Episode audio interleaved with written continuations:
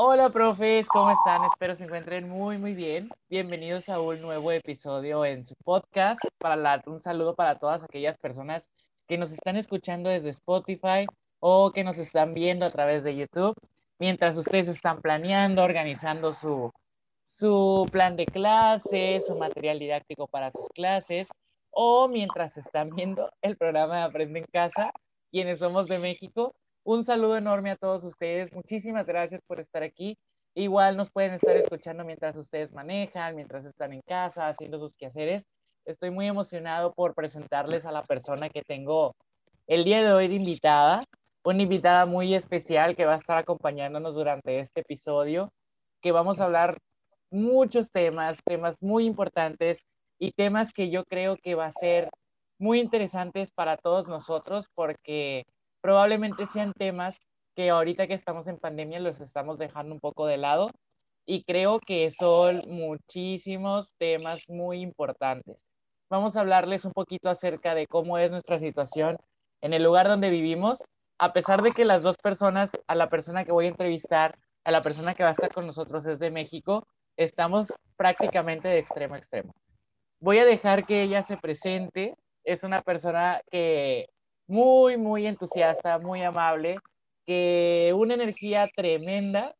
Y pues voy a dejar que ella se presente para empezar a escucharla, para empezar a inspirarnos, porque sé que las cosas que nos va a decir van a ser muy importantes y de gran inspiración para todos nosotros. Así que bienvenida, maestra Jenny, mejor conocida como maestra Rizada en Instagram. ¿Cómo estás?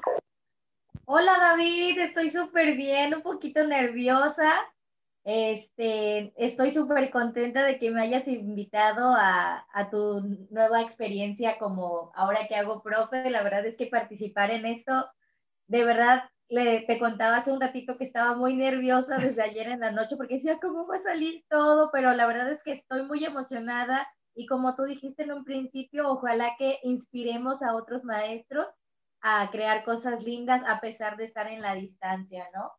Eh, como tú decías, eh, pues me presento súper rápido. Mi nombre es Jenny Madera, tengo seis años de experiencia en docencia. Empecé en un centro psicológico trabajando como guía de tallercitos y estuve trabajando dos años en preescolar y hasta que ya me quedé en primaria, ya llevo aproximadamente tres años y medio en primaria y pues estoy muy contenta y estoy muy nerviosa y este... y yo espero que todo lo que vayamos a platicar en este momento, de verdad que surja algo lindo para todos ustedes, profes, de verdad. Estamos muy contentos, David y yo, de trabajar juntos y pues ya. Completamente. De verdad que yo quise invitar a, a maestra Rizada, a la maestra Jenny, le pueden decir como de cualquiera de las dos formas, porque el contenido que ella sube me parece muy de valor, me parece muy interesante cómo ella nos cuenta sus estrategias, cómo ella nos presenta diferentes libros y bueno, tiene estrategias muy, muy divertidas acerca de los libros y la lectura, que creo que va a ser el tema central de nuestra charla. Eh, pero vamos a hablar de eso después. Les comento, maestra Jenny, ¿nos puedes comentar de dónde eres? Yo soy de Cancún, Quintana Roo. Uh. es de Cancún, en la puntita ya de México para el sur. Yo me encuentro, no en la punta, pero sí muy cerca del norte, entonces estamos muy de punta a punta y de cierta manera vamos a platicar un poquito, maestra Jenny, ¿qué te parece acerca de cómo es aprender a distancia en las diferentes partes de México, a pesar de que estamos en el mismo país, probablemente tengamos los mismos programas para aprender, para que nuestros estudiantes aprendan desde casa, pero estoy seguro que vamos a encontrar algunas diferencias y vamos a dar nuestras opiniones acerca de, de lo que estamos viviendo hoy en día. Y bueno, eh, maestra Jenny, ¿cómo es? ¿Cómo es enseñar en casa en la bella ciudad de Cancún? Pues bueno, eh, desde mi punto de vista, ¿no? Hablando ya con la parte de, de la escuela pública, eh, yo he visto bueno, más bien desde, desde, desde el mes de abril que empezamos, por ejemplo, lo veo con las dos zonas con las que estuve, ¿no? En la primera zona en la que estuve, pues era un poquito más, eh, mm, pues digamos de cierta manera, como que era una zona como de un poco más de bajos recursos y era un poquito más complicado que los papás se comprometieran a entregarte las tareas, ¿no? A pesar de que yo todos los días les mandaba de dos a tres actividades eh, vía WhatsApp, nunca tuve el contacto directo con los niños en Zoom o en alguna red social, no más que con dos o tres que en WhatsApp aceptaban la videollamada para, para exponer alguna de sus actividades, ¿no? Pero fuera de eso era nada más recibir actividades y como que ya se iba perdiendo el hilo y el interés de las mamás igual, de decir, ay, bueno, ya dijeron en las noticias que ya vamos a pasar y punto, ya no te voy a seguir mandando tareas, pásalo con seis y punto, no pasa nada, ¿no? Y yo me decepcioné tanto porque dije, no podemos seguir así, y ahora que ya tengo un grado más grande, porque el, el, ¿cómo se llama? El ciclo pasado estaba dando segundo grado. Este, y ahora que estoy dando cuarto, yo veo mamás y niños más comprometidos en la zona donde estoy. Este, ya es una zona como que las mamás todas trabajan, pero también apoyan muchísimo. O sea, de los 35 niños que tengo, solamente como 4 o 5 no están así como que súper constantes ahí, ¿no? Ajá. Exacto pero pues hemos estado ah, implementando eh, trabajar en la sala de, de, Facebook, empezamos a trabajar con Meet, o sea, los niños así de, al fin te conocimos y qué bonita estás y gracias por ser nuestra maestra, yo así de, ay no, pues muchas gracias, qué lindos, ¿no? Sí. Pero sí, la, la emoción otra vez de sentir, aunque no estuviéramos pegaditos como siempre que recibes a los niños de que los puedes apapachar y todo eso, el poder conocer sus caritas, el escuchar sus vocecitas, como que sentir otra vez eso, como que si te llena otra vez y dices, ah, de aquí soy, me gusta lo que estoy haciendo. Este, yo, por ejemplo, sigo trabajando con, con mandar solo actividades y ya de esas actividades, eh, pues sacar algún, algún tema que, que sea como relevante, ¿no? O sea, tener un proyectito para ellos extra que, que disfruten y no solo mandarles como que puras tareas, ¿no? Siempre tener un proyectito por ahí pero hasta ahorita todo bien. Eh, en la cuestión de escuela privada, he escuchado, puedo compartir esto de mis amigas que están en escuela privada, eh, se están así prácticamente tirando la toalla muchas de ellas porque a la mayoría les bajaron el sueldo al 50%, otras afortunadamente pues ganan el 90%, pero esa cuestión de los sueldos en las escuelas particulares estaba siendo todo un caos. Muchos niños estaban pasando a escuela pública para no perder según el año pero sí es muy triste escuchar que, que casi todas las que están en escuela particular están muy estresadas, o sea, muchas profes están así prácticamente ya diciendo, esto no es lo mío, cuando en el inicio del otro año las veía súper entusiasmadas y que mis niños y que todo esto, y ver ahora cómo se sienten ahora de verdad, te impacta demasiado. Y al menos aquí en Cancún yo sí veo que, por ejemplo, mis amigas psicólogas sí me han comentado de que, oye, es que me llegaron como cinco profes y, o sea, quiero conocer un poco más de la situación, ¿no? Creo que sí está siendo para muchos, sobre todo yo pienso de escuela particular, que está siendo muy pesado el trabajo, porque si de por sí en una particular te exigen tanto, ahora les exigen muchísimo más. Entonces, eso sí es como, como triste, ¿no? Y pensar que nosotros que estamos, por ejemplo, en escuela pública, sí nos exigen, pero no como pasándose de la raya, ¿no? Yo creo que tenemos como que cierta libertad en ese aspecto, pero sí está, está muy, muy feo. Y aparte que en lo personal yo no estoy de acuerdo con Aprende en Casa, no me gusta, no me es funcional, más sin embargo tengo que tomar algunos aprendizajes de Aprende en Casa claro. para que pues, todo vaya de la mano, ¿no? Pero no estoy nada de acuerdo con lo que pasan en la televisión, ni los niños pierden como que el interés, o sea, no hay interés más bien en los niños, al menos en los míos he escuchado que no les gusta. Ajá. Y, este, y es mentira todo lo que dicen que los niños están súper emocionados. Tienes toda la razón. Eso no es cierto. Ajá, es cierto, es cierto. Para los que nos están escuchando y a lo mejor no conocen acerca del programa de Aprende en Casa, Aprende en Casa fue un programa que diseñó la Secretaría del Mandamás de, de, de México en general de cómo pueden los niños aprender a través de la televisión. Entonces, en el programa de Aprende en Casa son programas de televisión, programas de radio, en donde están maestros muy capacitados, literalmente dando una clase. Sin embargo, las clases que están dando en la televisión probablemente no estén contextualizadas o probablemente no sean tan aptas para, para, la, para los chicos, ¿no? Para el contexto en donde viven, independientemente que yo esté en el norte del país y maestra Jenny esté en el sur del país, casi en la, en la punta. Bueno, en la punta literalmente del país. De este, y de repente los chicos olvidamos, o bueno, el sistema olvida que los chicos ya no ven televisión. Te lo digo personalmente, yo por ejemplo no veo televisión, nada más plataformas de streaming como Netflix, como, no sé, YouTube, pero ver un programa de televisión a mí como adulto me abruma. Ahora, imagínate los chicos que están más apegados a la tecnología desde un teléfono celular, una tablet o no sé, que, que es diferente la atención que tienen eso y ver a otros maestros que les están explicando con otro acento, que a lo mejor no les entienden, es bastante complicado. Yo personalmente, a mí tampoco me gusta aprender en casa. Comparto la idea con la maestra Rizada de este, porque me parece un, un proyecto muy pesado para nosotros maestros y para los alumnos, porque es bastante, bastante información. No me va a dejar mentir la maestra Rizada, que es bastante información la que les dan todos los días. Imagínense, yo tengo quinto grado y mis alumnos tienen que levantarse a las 6 de la mañana a ver la televisión.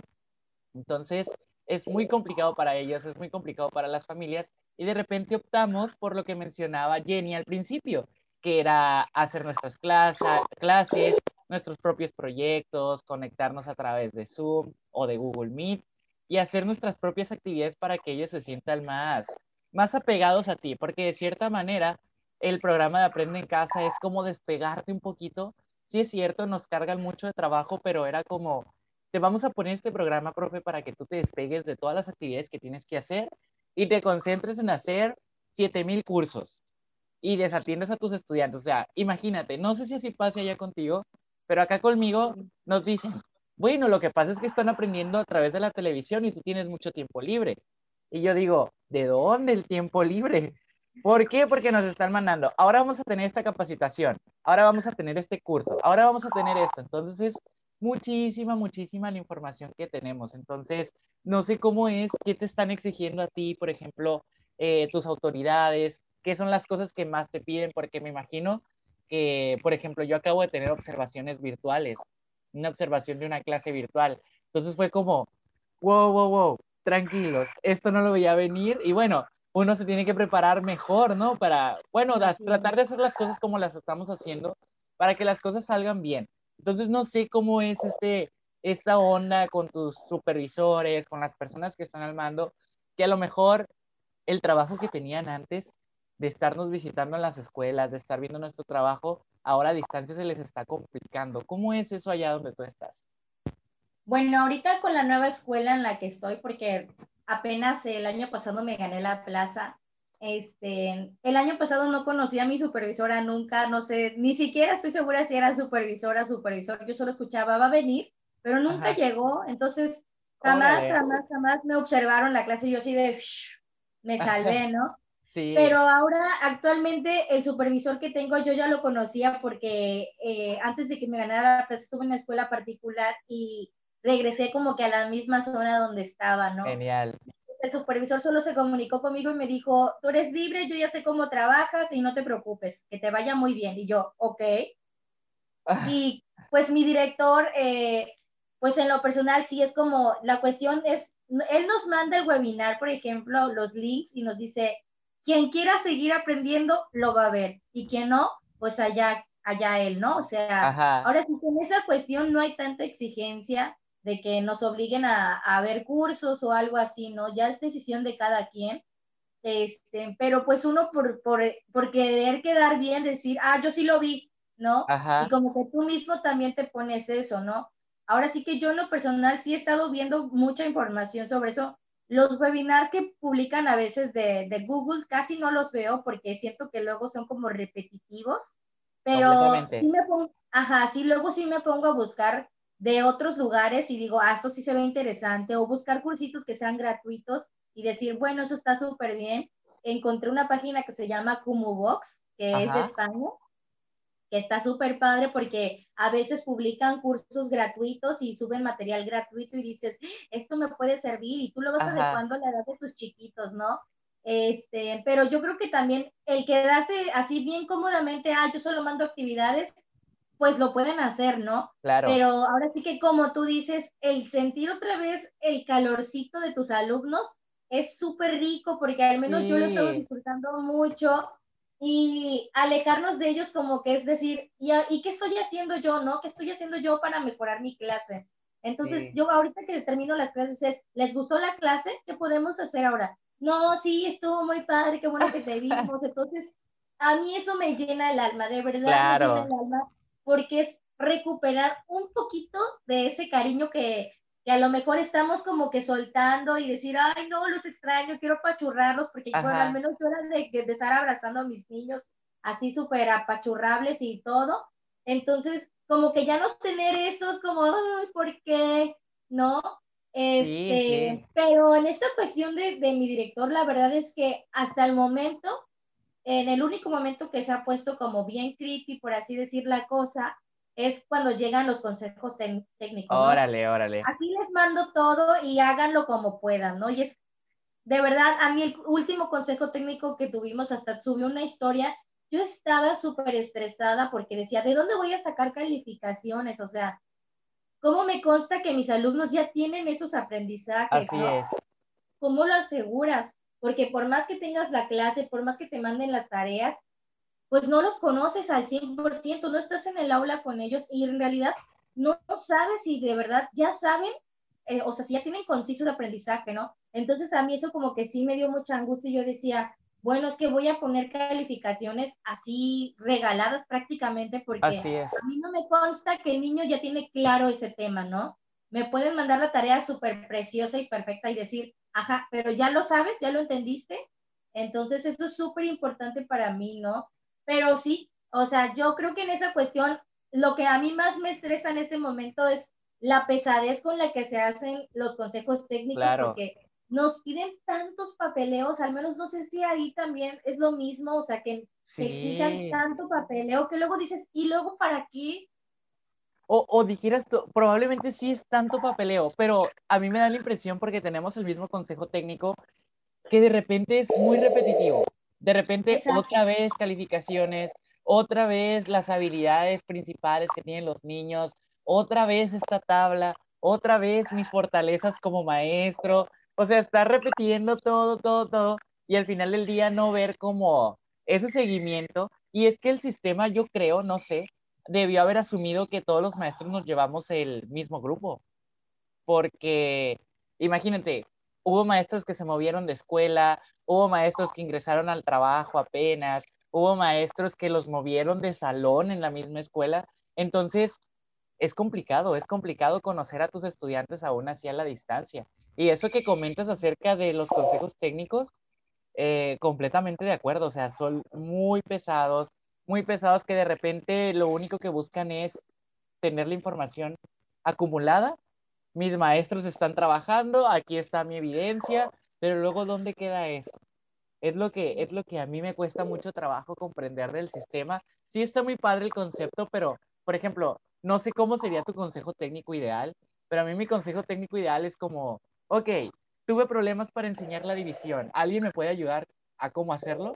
Y de repente se, se olvida esa parte, ¿no? De los maestros y probablemente sí platiques con tus compañeros en los pasillos, en los salones de clases, en el receso, por ejemplo, pero el espacio del consejo técnico debería ser eso, no una situación administrativa como, como sucede. Y creo que tenemos pues los mismos periodos, ¿no? De consejo técnico. Creo que sí, porque, porque pues está, es a nivel nacional todo lo de los consejos técnicos. Y, y esto que comentabas acerca de, de lo de aprender en casa y, y, regresar a ver a los niños otra vez, pues aunque sea dos, no sé cuántas veces te conectas tú con tus alumnos. Dos veces, ahorita estamos intentando dos veces o una por lo menos así, porque luego es, no puedo el trabajo y así, entonces pues les digo, una vez por lo menos que sería, que por ahora, esta semana que pasó fue jueves, que la verdad, primero yo me explayé así haciendo un super, unas super diapositivas padrísimas y luego, más es que yo no lo, mi día entero haciendo diapositivas y entonces como que tomar en cuenta eso de que a veces a lo mejor el celular que están utilizando pues probablemente sí, no, no está funcionando para, para lo que tú quieres, ¿no? Ajá. Entonces sí me puse a pensar y dije, no, ya sé qué voy a hacer. Y fue cuando creé también el grupo de Facebook para poder subirles las imágenes y no saturar sus teléfonos de ellas. O sea, la verdad es que las mamás que de este año han sido súper, súper complacientes conmigo porque, sí, maestra, estamos de acuerdo, claro que sí, maestra, ¿y cómo se lo mandamos? Entonces, en este momento sí puedo decir que adoro a la mayoría de ese grupo porque esas señoras se han puesto muchísimo las pilas, a pesar de que tienen horarios de trabajo súper largos, jornadas largas, eh, han sabido sacar adelante a los niños. Y, este, y aparte que la maestra que tuvieron el año pasado, bueno, yo puedo hablar maravillas y echarle flores a la maestra porque se ve que preparó muy bien a los niños y muy pocas veces sucede, ¿no? Así es. Este, de que te entreguen un grupo así de preparado y, y, o sea, que trabaje tanto, o sea, eso, eso como que te, te tranquiliza también. Sí, y te motiva también a seguir trabajando. Sí, sí, sí, completamente. Este, pues igual, de, eh, podemos seguir hablando de Aprende en Casa, podemos seguir, porque igual ya sabemos que los maestros de México no nos van a dejar mentir yo no conozco a un maestro que me diga que está trabajando 100% con Aprende en Casa, porque de no sé cómo suceda con tus compañeros, pero eh, los maestros que yo conozco, todos están, no me gusta, no me gusta, no me gusta, no me gusta. Y bueno, uno también le da la oportunidad al programa, pero es difícil, ¿sabes? Es difícil poder darle continuidad a ese programa porque ya es pesado. Lo quieren hacer como si fuera una escuela normal, o sea, estar en la escuela pero olvidamos que los chicos ahora tienen muchas necesidades y más ahora que están en casa, no sabemos sus situaciones, no sabemos sus emociones, cómo están. Y es muy, muy complicado poderles dar, órale, ahí te van seis asignaturas al día para que realices y a veces mm, como no conocemos a los niños, no sabemos qué tanto tiempo les pueda tomar realizar esas actividades. De hecho, sí, o sea, como dices, esa cuestión de, de las emociones, eh, yo te comparto que, que, por lo menos una actividad de, socioemocional tiene que llegar a, a mi planeación, porque sí es súper importante conocer un poquito o motivarlos a que sigan trabajando como lo están haciendo y que sigan poniendo ese esfuerzo, ¿no? Completamente, la verdad es que sí, completamente es que sí es necesario y se lo recomiendo a todos los profesores que nos están escuchando ahorita eh, es importante las emociones, trabajarlas aún así a distancia. No lo veamos como una asignatura más. Creo que tiene que ser como algo básico que se tiene que trabajar siempre, en cualquier momento, aún estando a distancia, como en el salón de clases. Tiene que ser primordial poder, eh, poder enseñarle a los niños a poder controlar sus emociones. Más ahorita que los nervios de la pandemia, que yo creo que ya se les pasó a muchos, ¿no? Como que ya se les pasó porque mis alumnos eh, al principio, antes de salir, yo recuerdo que en mi salón hicimos una, una actividad acerca del coronavirus, porque todavía no era oficial nuestra salida, pero ya estaba la noticia a nivel mundial. Y de repente yo les dije a mis alumnos, ok, vamos a hacer una actividad acerca de cómo me siento respecto al coronavirus. Hicieron una carta y la pegamos en el salón. Resulta que esa carta sigue pegada en el salón. Y ellos me escribían así de, me escribieron cosas como, tengo mucho miedo, tengo miedo perder a mi familia, tengo miedo morirme, o sea, cosas muy, muy intensas que al final del día estuvo bien que lo sacaran, que lo expresaran, porque yo veía sus caritas que llegaban a la escuela con su cubrebocas, eso fue dos días antes de que hicieran oficial la salida, de, de que vamos a regresar en dos semanas y regresamos, no, es más, no hemos regresado. Entonces, no hemos eh, regresado. no hemos regresado y no sabemos cuándo vamos a regresar. Entonces es, es, va a ser muy interesante poder regresar a ver esas cartas que hicieron mis estudiantes que están pegadas todavía en el periódico mural que tengo atrás en mi salón, porque yo me llevé al mismo grupo, pero va a ser muy interesante ver estos, estas emociones que tienen. Maestra Jenny, no sé si quieras agregar algo más acerca del programa de Aprende en Casa. ¿Algo que quieras agregar respecto a eso? Pues no, yo creo que ya, ya también, ¿sabes? Hasta como que siento que me alivié de, poder expresar lo que yo opino y que ojalá que, que, si nos escucha alguna autoridad educativa que lo consideren mejor, porque sí, este, la verdad es que no está siendo funcional, ¿no? O sea, este, pero fuera de eso, pues yo creo que ya yo este, ya me explayé, este, ojalá que no me corran de la SEP. no creo, no creo. es que tiene Pero sí, ojalá que alguien nos escuche y, o sea, como que tomen en cuenta las opiniones, porque luego he leído comentarios, por ejemplo, en otras páginas de profes que dan muy buenas ideas para dar las clases. Dicen, ¿por qué no lo invitan, no? O sea, hay cosas muy padres que se pueden hacer y entonces, pues yo creo que aprovechar eso, ¿no? Claro, claro, tiene razón. De repente sí tienen que escuchar a los maestros, porque sí, nos, sí nos quejábamos bastante todos los maestros de que tenemos mucho trabajo. Y probablemente tomaron esa decisión de, vaya, vamos a hacer un programa de televisión para que no trabajes tanto. Pero esa parte, ese lazo que tienes con tus estudiantes, perderlo, no está bien.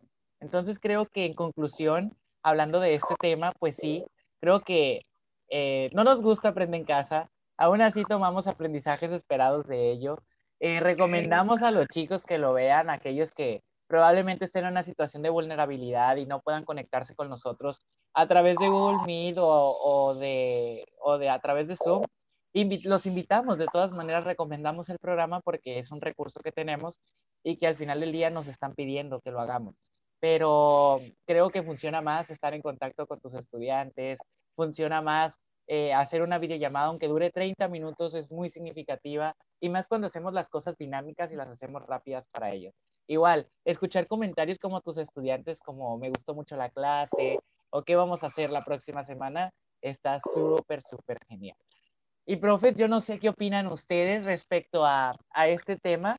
Si son de México, igual nos pueden escribir aquí abajo si nos están viendo en YouTube. Nos pueden escribir acerca de qué opinan ustedes acerca del programa de Aprende en Casa y si nos están viendo eh, a través de Spotify, nos pueden contactar a través de nuestras redes sociales. Maestra Jenny, ¿cuál es tu red social para que? Maestra Rizada. Maestra Rizada, y ya saben, aquí con ahora que, arroba que, ahora que hago, profe, para que nos escriban todos sus comentarios y dudas que tengan respecto al programa. Vamos a estar muy atentos a las dudas que nos escriban para poder responderles y escuchar su sentir respecto al Aprende en Casa y si son de otros lugares de México, si son de fuera de México, igual poder escucharlos, cómo es su enseñanza a distancia. Y bueno, vamos a pasar a la siguiente sección en donde Jenny nos va a platicar un poquito acerca de su proyecto.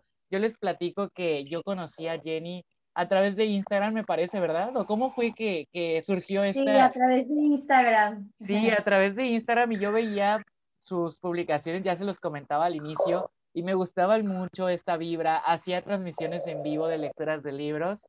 Y bueno, nos gustaría que nos platicaras acerca de tu proyecto de maestra rizada, tu página de internet, eh, cómo surgió, con qué idea surgió, si ha tenido algunos cambios, para poderte escuchar y las personas te conozcan y conozcan lo positivo que tú brindas a través de tu página. ¿Qué te parece, Jenny? Súper, con nervios, pero ahí voy. Este, pues David, muchas gracias otra vez por dejarme compartir un poquito de este proyectito que ya tiene aproximadamente entre cuatro o cinco años que lo empecé. Este, la verdad es que la mayoría de la gente que, que me sigue y que siempre es súper fiel, pues son los más cercanos que tengo, que es familia y amigos. Pero luego incluso hay personas de otros lugares que me, que me escriben, por ejemplo, de España, y eso como que luego te dices, ay, está funcionando lo que estás haciendo, ¿no? Sí. En un principio yo empecé como los cuentos de mi maestra, porque ya empezaba a generar una colección de libros y yo decía, mm, y si se los compartimos al mundo y que los conozcan porque están padrísimos y ya invertiste y vamos a hacerlo, ¿no? Eh, yo empecé a comprar libros infantiles a partir de 2014, cuando yo terminé más o menos la carrera yo ya estaba trabajando en un centro psicológico, que por cierto le mando un beso a mi jefecita Carlita Ruiz. Ella fue quien me dio esa oportunidad y, y la verdad es que eh, Valora para mí significó mucho y siempre va a significar mucho y si yo pudiera reabrir Valora, lo reabriría porque fue la mejor etapa de mi vida, porque de verdad que para cualquiera que estuviera recién egresadito o que estuviera estudiando alguna rama educativa, o sea, te daban un empujón grandísimo, o sea, no te imaginas cuánto crecía ahí, porque yo empecé como una simple mortal este, auxiliar que, ayudaba a todas en sus talleres, ¿no? Y cuando un día mi jefa me dice, bueno, ¿estás lista para, para ser guía? Y yo, no, sí, ya estás lista. Tienes la chispa, tienes todo, vamos a hacerlo si puedes.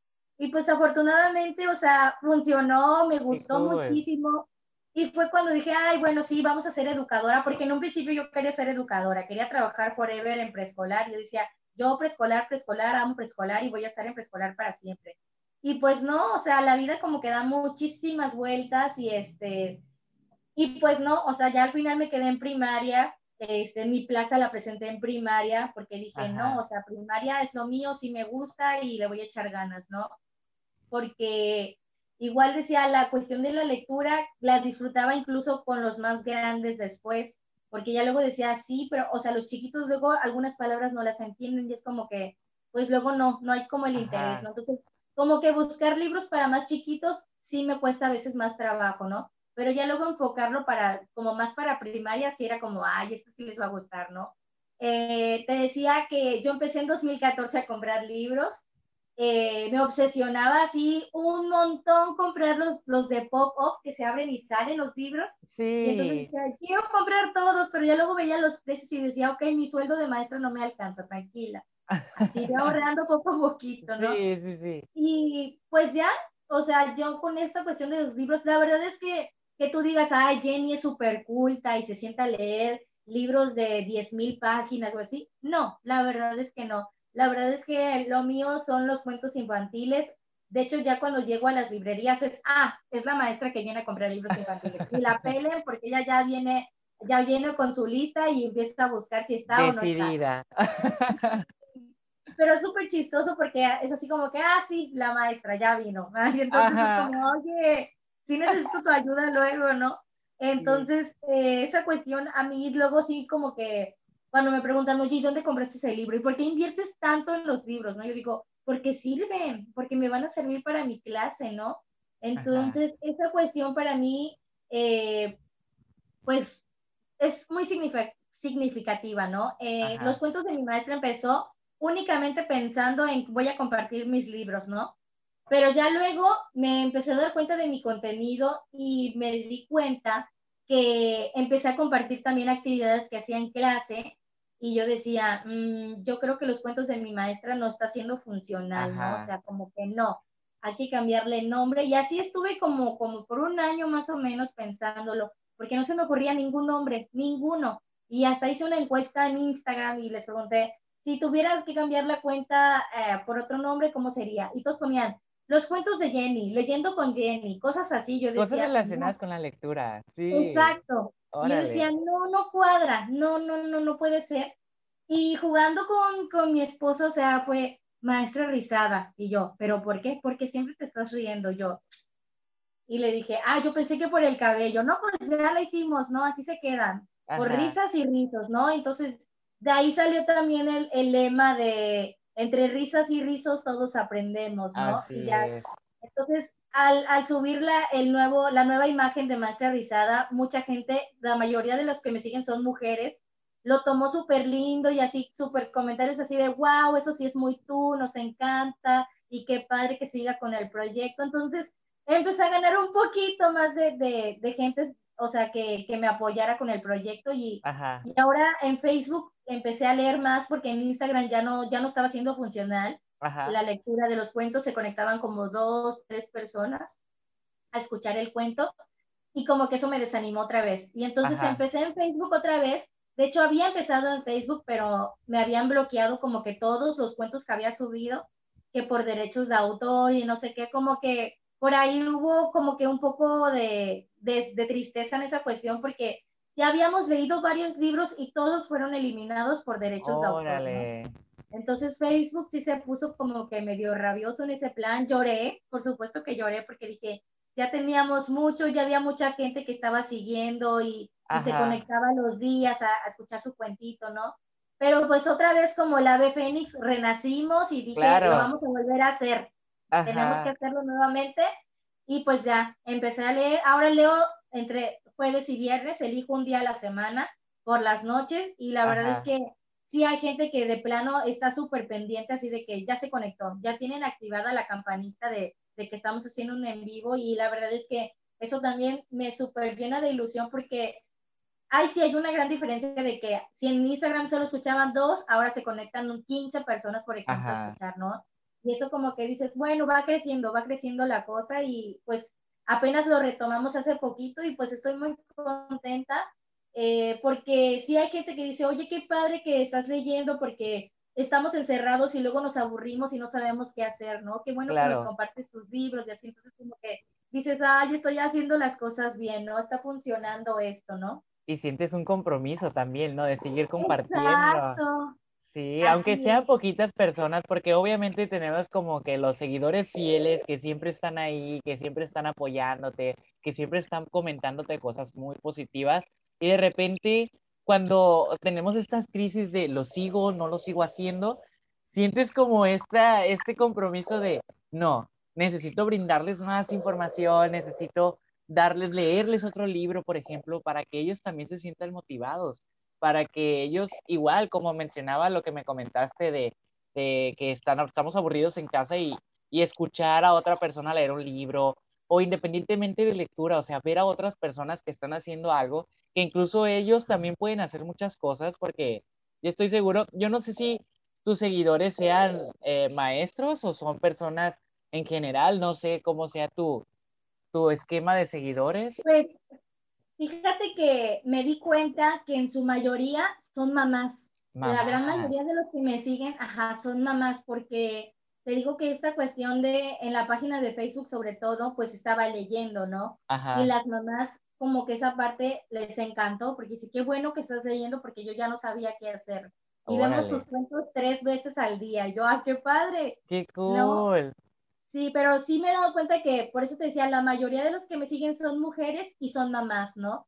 Son muy pocas las maestras y maestros que me siguen. Yo creo que la mayoría de maestros que me siguen son mis compañeros de la universidad y poquitas. Ajá. Y, este, y algunas excompañeras del trabajo y así, pero, o sea, que me sigan profes, profes, casi no. Normalmente son mamás de mis exalumnos o de mis alumnos actuales, este, no compañeros del trabajo, pero sí la gran mayoría son mamás.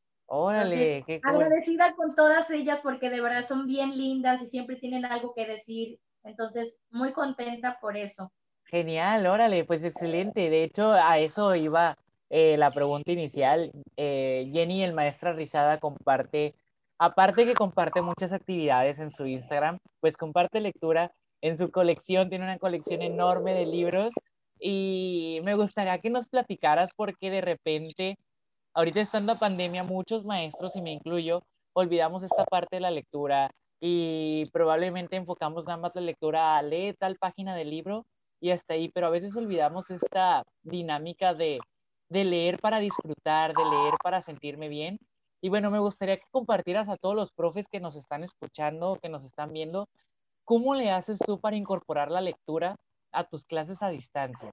¿O cómo le hacías? ¿O podemos hablar sobre el contraste de cómo le hacías para incorporarlo eh, cuando estabas de manera presencial? Porque sé que tienes una colección enorme de libros, ¿Cómo le hacías para incorporarlo de manera presencial y cómo lo haces ahora para incorporar la lectura a un factor muy importante y tan olvidado y que todos tenemos problemas con la lectura ahora que estamos a distancia? ¿Cómo le haces, Jenny? Te escuchamos. Ay, pues qué buena pregunta. Pues mira, eh, antes eh, trabajábamos, obviamente, como tú dices, eh, sí les decía, vamos a leer tal página, ¿no? Pero como tenía segundo, eh, inventé una actividad que se llama Leo Leo en vez de Veo Veo, ¿no? Para seguir trabajando la lectura. Y entonces sacaban su libro de lecturas y este, y ya así de que les decía, Leo Leo la palabra pájaro, ¿no? Y tenían que buscar cuántas veces estaba pájaro ahí, porque pues apenas estaban retomando esta cuestión de, de saber cómo se escribía una palabra los más chiquitos. Y ahí surgió una de las primeras actividades de lectura también. Entonces dije, bueno, está haciendo funcionar, les gusta y ya sabían así de que tú nos prometiste que hoy íbamos a jugar Leo Leo, así que tenemos que hacerlo. ya empezaban hasta a jugar en casa, mamá, vamos a jugar Leo Leo en la casa. Entonces, padrísimo disfrutar eso y escuchar a las mamás que estaban muy contentas con esa actividad. Otra actividad que hacía con este grupo no porque eran más chiquitos, este, pero sí con la escuela, con los que eran más grandecitos, eh, hacía cuadernillos de, con los cuentos que yo tengo, eh, pensaba en un tema, ¿no? Así de que esta semana vamos a ver sobre las emociones, ¿no? Así porque estamos preocupados porque ya vienen los exámenes o ya vienen las entregas de calificaciones. Ah, vamos a leer Ramón Preocupón, ¿no?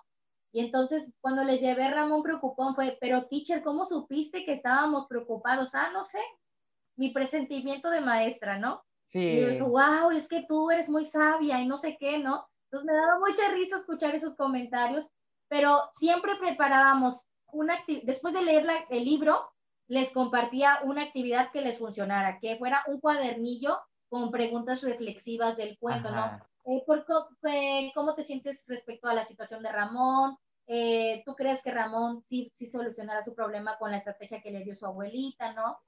Ramón Preocupón habla sobre crear un muñequito quitapesar, Ajá. que si no estoy mal, es de, de, algún lugar por ahí de Latinoamérica crear los quitapesares. Ajá. Este, no recuerdo exactamente de dónde, pero eso me gustaba mucho porque hacíamos un cuadernillo sobre el cuento que estábamos leyendo y hacían una manualidad para que se llevaran de recuerdo lo que leímos en el salón. Ay, qué cool. y, y, tengo niños todavía que me mandan, oye, todavía tengo mi, mi quitapesares, mi sí, sí lo estoy utilizando y con mi familia ya hicimos más. Y entonces digo, dejaste huella, por lo menos en uno dejaste huella, ¿no? Así es. Muchas gracias, de verdad te, te sigues llenando, con, te repito, la palabra que estoy utilizando mucho ahorita, te vuelves a llenar el alma y dices, lo voy a seguir haciendo porque si a uno le queda, es más que suficiente, ¿no? Cambiaste un mundo.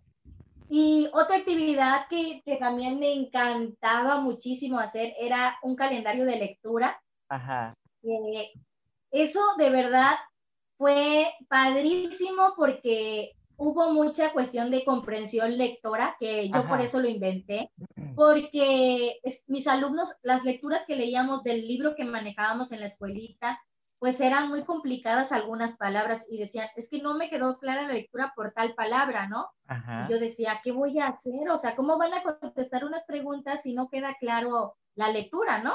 Entonces, hacíamos el lunes, llegábamos, porque todo era de lunes a viernes, ¿no? La, la actividad uno, vamos a leer la lectura y la, la, lección de la semana, vamos a identificar las palabras nuevas o difíciles de pronunciación y las vamos a subrayar. Y hasta ahí quedaba. Leíamos y subrayábamos las palabras. Después llegaba el martes y buscábamos el significado de esas palabras, pero eso era la primera hora del día, que veníamos cansados y se activaban con eso, ¿no? Agarrábamos, eh, ¿cómo se llama? El diccionario, los diccionarios se quedaban listos un día antes arriba de sus libros y tomaban sus diccionarios y a buscar significados, ¿no? Y decían, ay, mire, significa que hay que nadar más rápido, cosas así, ¿no? Y ya escribían el significado de las palabras que subrayaron. Después llegaba el miércoles y con esos significados ya hacían oraciones para que pudieran utilizar en otro contexto las, las palabras. Y es así de, oye, mi, sí, sí queda, y así como que íbamos haciendo eh, comparación con sus demás compañeros, ¿no? Sí. De ahí, esas mismas palabras que subrayaron, el día jueves llegaba el día de dictado. Los días de dictado eran la sensación y nadie que, de verdad no es por presumir, nadie quería faltar los jueves porque ah. siempre les hacía una actividad antes para recordar las palabras. Entonces, no sé si tú conozcas el buntado este, que es meter eh, papelitos con las palabras. Este, yo se las ponía variadas, se las ponía bien escritas y mal escritas, ¿no? Entonces, inflaba globos, o sea, les metía dentro de los globos esas palabras y formaba dos equipos, ¿no? Y pinchaban el globo y así tenían que ver si estaba bien, si estaba correcta la palabra y la ponían en, en su equipo, ¿no? La pegaban y tenían que ver si no se repetía la palabra también, entonces ya luego ordenarlas en orden alfabético para que ya luego terminara todo el equipo, ¿no? Y era así de que revisar si eran correctas y ya luego entre ellos se pasaban cinco minutos antes del dictado, ¿no? Disfrutaban un chorro el buntado porque, o sea, veían todos los globos pegados en el pizarrón y era así de que, ¡ay, ya vamos a romper ah. globos! ¡Qué emoción, ¿no? Se emocionaban. Sí, pasaban con un lápiz así con, con punta, por supuesto, todo con precaución. Claro. Y es, por eso digo que es con niños más grandes, ¿no? Sí. Este, y ya empezaban a pinchar y se morían de la risa, y apúrate porque nos van a ganar, y entonces sentían esa emoción y decían, ay, es que cómo se te ocurrió hacer esto, ¿no? Entonces decía, bueno, a mí no se me ocurrió, se le ocurrió a alguien más, pero pues yo lo quise hacer para ustedes, ¿no? Entonces estoy compartiendo aquí con ustedes lo que veo de otros profes. Les hacía que buscaran las palabras dentro del salón y las acomodaran, o sea, siempre como que jugar para que recordaran las palabras, ¿no? Y les preguntaba luego, ¿y te acuerdas qué significa así? En la oración de no sé qué decía que tal cosa, ¿no? Yo dije, wow, Sí está funcionando, ¿no?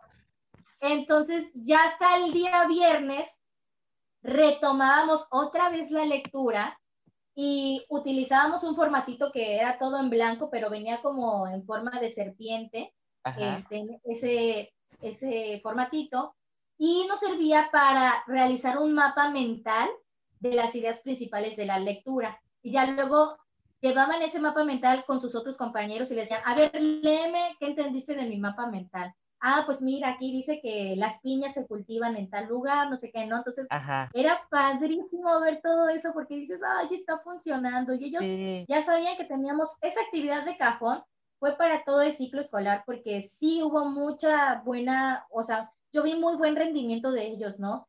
Y, y lo recomiendo totalmente para partir de tercero de primaria. Para primero y segundo es súper complicado todavía porque el diccionario todavía no está manejado al 100%, ¿no? Así es. Pero yo creo que pudieran adecuarle muchas cosas, ¿no? Crear el, el al que ustedes les funcione, pero sí está padrísimo tener en cuenta eso y nosotros incluso tener nuestra propia lectura, ¿no? Claro. Por ejemplo, ahora que este, este jueves leí con mis niños eh, un cuento que se llama El misterio de Huesópolis, porque íbamos a ver el sistema óseo.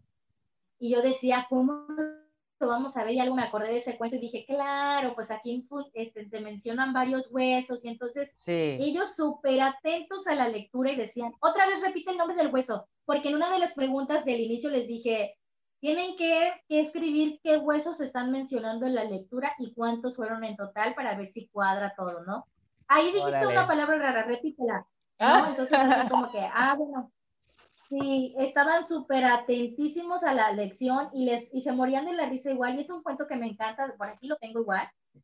A lo mejor, y este, les comparto que el autor es Jean-Luc Fromental y la editorial es Fondo de Cultura Económica. Entonces, la verdad es un cuento que me encanta porque aparte eh, trae un este, póster del sistema óseo. Entonces, súper complementario para la clase, ¿no? Está padrísimo y realmente creo que leer un libro antes de cada tema que veamos, eso de verdad no saben cómo influyen los niños porque empiezan a como que a intrigarse más del tema que vayamos a ver, ¿no? Que si vamos a ver un tema de las emociones, pues buscar un libro que se trate de eso, ¿no? Eh, hay libros que son súper baratos y yo a lo mejor mi cartera no me permite gastar más de, de 200 pesos en un libro. Hay otras editoriales súper económicas que de verdad yo recomiendo mayormente. Este, por ejemplo, la editorial Dreams Art luego tiene libros súper baratos, hasta desde 20 pesos, no les miento, y trae muy buenos temas, ¿no? Entonces, dense una vuelta ahí por sus librerías más cercanas a sus lugares de, de origen, porque de verdad pueden encontrar cosas tan valiosas para sus clases que, o sea, no se van a arrepentir de iniciar con un libro.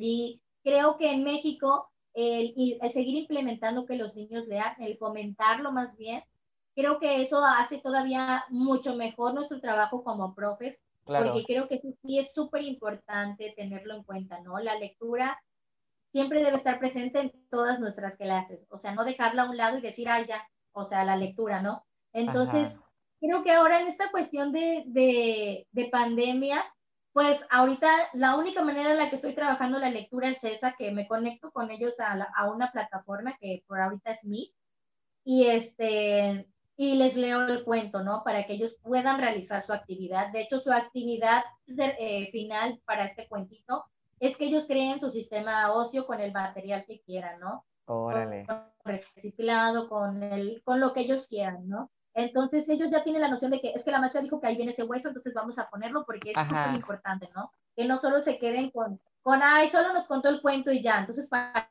qué? ¿No? Generar un proyecto. no, algo que sí les vaya a servir y normalmente, ah, perdón, no, y o sea, de verdad sí crear, un, como tú dices David, o sea, crear un proyecto basado de tu cuento, ¿no? Sí, sí, sí. Buscarle como que un uso de verdad, o sea, cuando vayas a comprar un libro, decir, ¿y esto para qué me puede servir, no? Siempre como que buscarle el lado positivo. Y pues a mí me gustaría también escuchar, sí, o sea, cómo podemos seguir trabajando, al menos tú, cómo trabajas la cuestión de lectura, porque eso es súper importante también, el, intercambiar ideas, ¿no? Claro, claro. Mira, eh, voy a hacer un comentario antes de decirlo. Por ejemplo, profes, eh, maestra Jenny tiene su colección de libros y probablemente sí nos cueste mucha, una inversión alta tener una, una colección de libros, pero al final del día no sabes en qué año, en qué ciclo escolar, qué grado te va a servir ese libro que compraste hace seis años. Entonces, probablemente es interesante y es una parte que estamos olvidando y es un fenómeno que está pasando porque las personas estamos olvidando leer. Entonces, de repente, yo la verdad, a diferencia de, de Jenny, no por comparar, pero yo sí olvido de repente la lectura. Ustedes saben, a los que me están viendo, que yo soy más de tecnología y todo eso, pero eh, sí, sí es importante la parte de la lectura, por eso es que yo invité a Jenny para que nos compartiera sus ideas. Yo, por ejemplo, acá donde estoy, yo compré dos libros, los libros que te comentaba ayer de, de cuentos para niños que se atreven a ser diferentes y los cuentos para niñas de Buenas noches para niñas rebeldes, porque eran 100 de cada uno. Y bueno, decidí este ciclo escolar brindarles una lectura al día. Probablemente yo no generaba un proyecto como lo genera Jenny y ahorita me siento muy inspirado de poder hacer los proyectos para mis estudiantes. Y lo que estamos haciendo básicamente para leer es compartirles alguna lectura, algún cuento. Ahorita, por ejemplo, les acabo de recomendar a mis estudiantes un libro que se llama Malditas Matemáticas. No sé si lo has escuchado. No. Te lo recomiendo mucho. Es un libro, ese es el libro de Alicia en el País de las Matemáticas. Pero es un libro, yo se lo recomiendo a los chicos que están teniendo muchos problemas para las matemáticas o que sienten un desagrado por las matemáticas, que probablemente no sean todos mis estudiantes y se los mando de manera personal a cada uno de, los que yo siento que lo necesitan, porque te abre la mente acerca de los números y cómo los números están eh, en nuestra vida cotidiana todo el tiempo. Y de repente los chicos empiezan con sus ideas que escuchan de, es que esto no me va a servir, es que para qué ocupo las matemáticas. Y este libro los invita a reflexionar un poquito de eso. Y de repente escuchamos un libro, un cuento sobre números. Es, fue la primera impresión que me dieron mis, mis alumnos. ¿Cómo va a ser posible que el profe me haya dado una lectura acerca de números de un libro? Y lo están disfrutando mucho, pero nosotros, o por lo menos de manera personal, yo no he encontrado el espacio para poder compartirles a mis estudiantes, porque las clases que estoy desarrollando duran alrededor de 50 minutos, 90 minutos cada clase, y de repente sí es importante, y yo lo estoy olvidando, poder incorporar estas lecturas. Obviamente tenemos como que, como que este paradigma, ¿no? De que con la comprensión lectora eh, vamos a leer y contestar algunas preguntas. Y no, yo siento que comprender una lectura tiene que ver con el hecho del uso que le vas a dar a esa lectura. Aún así sea un cuento infantil, aún sea una novela muy extensa, el mensaje que te deja para tu vida es debe ser muy especial así tiene, se tiene que trabajar la comprensión lectora. Y como te comento, yo en estos momentos voy a tomar nota de todas las, las ideas que acabas de compartir y espero que los profes también, porque eso de los globos, eso de los proyectos que haces a la semana están súper interesantes. Yo lo voy a anotar porque voy a empezar a implementarlos.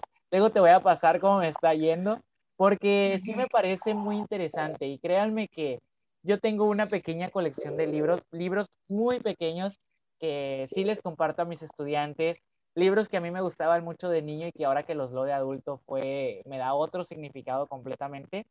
Pero sí, es importante poder seguir compartiendo este amor por la lectura, así como lo hace Jenny eh, en sus clases, porque lo estamos olvidando, están pasando muchas cosas, las librerías están desapareciendo, lo comentábamos en una reunión previa con Jenny, están desapareciendo y de repente no sé, o sea, el mundo digital sí está en su pleno apogeo, en su pleno auge y así, pero estamos olvidando las riquezas que nos dejan los libros, porque es diferente, no me vas a dejar mentir, es diferente leer un libro a través de una computadora a leerlo físicamente. No sé si te pasa Totalmente. Que, que prefieres leer el libro y olerlo, porque de repente los libros nuevos tienen un olor tan exquisito, tan peculiar y, y, disfrutas mucho de que me compré este libro y tengo el propósito de leerlo en este mes, en estas semanas, y compartirles esos, esos sentir, ese sentir a tus estudiantes es muy enriquecedor, como ya lo mencionabas tú. Entonces, así como tal, que yo trabaje la lectura al 100%, no, probablemente lo trabajo una vez a la quincena, una vez cada 15 días o cada 10 días, pero el hecho de utilizarlo para antes de cada clase me parece una herramienta súper innovadora, súper genial, y a lo mejor no todos los maestros lo estamos, lo estamos aplicando, probablemente va a haber quienes tengan otras estrategias que no estaría mal que nos dejaran aquí sus ideas para poder que los demás profesores sí, compartieran. Por favor. Porque definitivamente yo por eso te invité, Jenny, porque esto de la lectura se nos está yendo de las manos y el hecho de que tú lo regreses, el hecho de que tú lo mantengas activo con tus alumnos es muy significativo para todos. Entonces yo te agradezco que nos compartas muchísimo esto. Yo ahorita estoy como, me siento inspirado, siento que el lunes ya quiero leerles un libro antes de iniciar la clase. Ah. Ahorita voy a salir con todas las medidas de precaución a la librería a ver qué me encuentro, porque siento que sí es muy importante esto, es muy importante. Eh, yo también ya lo estaba olvidando, yo ya me estaba convirtiendo en esos maestros que dejaba de lado la lectura para compartir esta parte, ¿no? Esta, esta parte diferente de, de la tecnología. Aunque claro, hay aplicaciones como una aplicación desarrollada por Google que se llama Read, Along, que en, en español sería como leer junto a. Entonces, es una aplicación de gamificación donde los chicos a través de su teléfono les presentan cuentos diferentes. Entonces van leyendo ellos en voz alta y la aplicación les va dando estrellitas les va dando estrellitas como de, ok, leíste bien. Y la misma aplicación les va diciendo como que es muy interactiva. Y está en inglés y está en español. Entonces les va diciendo, leíste muy bien, tienes tantas estrellas. Ahora vamos a la siguiente página. Y es una aplicación que a mí me gusta mucho y se le he recomendado a los chicos que tienen mayores dificultad con la, con la lectura y lo he compartido en varias historias de Instagram para que lo compartan y te lo comparto a ti, Jenny, también, esa aplicación, a pesar de que es una aplicación diseñada para los que apenas están aprendiendo a leer, creo que la cuestión de pronunciación de palabras y todo eso también le sirve a los grados superiores. Y es como de, ah, ya me dieron una medalla por haber leído tal cuento. Y todo es de manera digital. Entonces te lo comparto también para que lo explores, para que tú la revises. Está muy interesante y, y así es una, una estrategia que yo he utilizado también. O sea, utilizar la tecnología para leer a través de esta aplicación desarrollada por Google. Está súper genial, te la recomiendo. Igual para los, que, para los que son maestros de inglés, la recomiendo porque también está en inglés. Y a mí me ha gustado mucho, hasta yo mismo en mi teléfono a veces leo y empiezo a leer y de repente no tengo las, las estrellas que me da porque leí muy rápido o algo así, porque ahí hasta los puntos, los signos de puntuación se tienen que respetar. Es como de, oh. ¿te pasaste una coma? No, no, no, tienes las cinco estrellas que te tocan de esta página. Tienes dos, tienes tres, porque no te pasaste, porque te pasaste la coma, por ejemplo. Entonces está muy interesante una manera diferente de, de motivar a los niños a, a, leer. No es una competencia, simplemente ir acumulando eh, estrellas como videojuegos, ¿no? De hecho es un videojuego, pero de lectura, lo cual está súper, súper genial. Está súper. Sí, explórala, te la recomiendo y se la puedes recomendar a tus estudiantes para que ellos vayan avanzando y te mandan captura de pantalla de cómo van sus puntajes.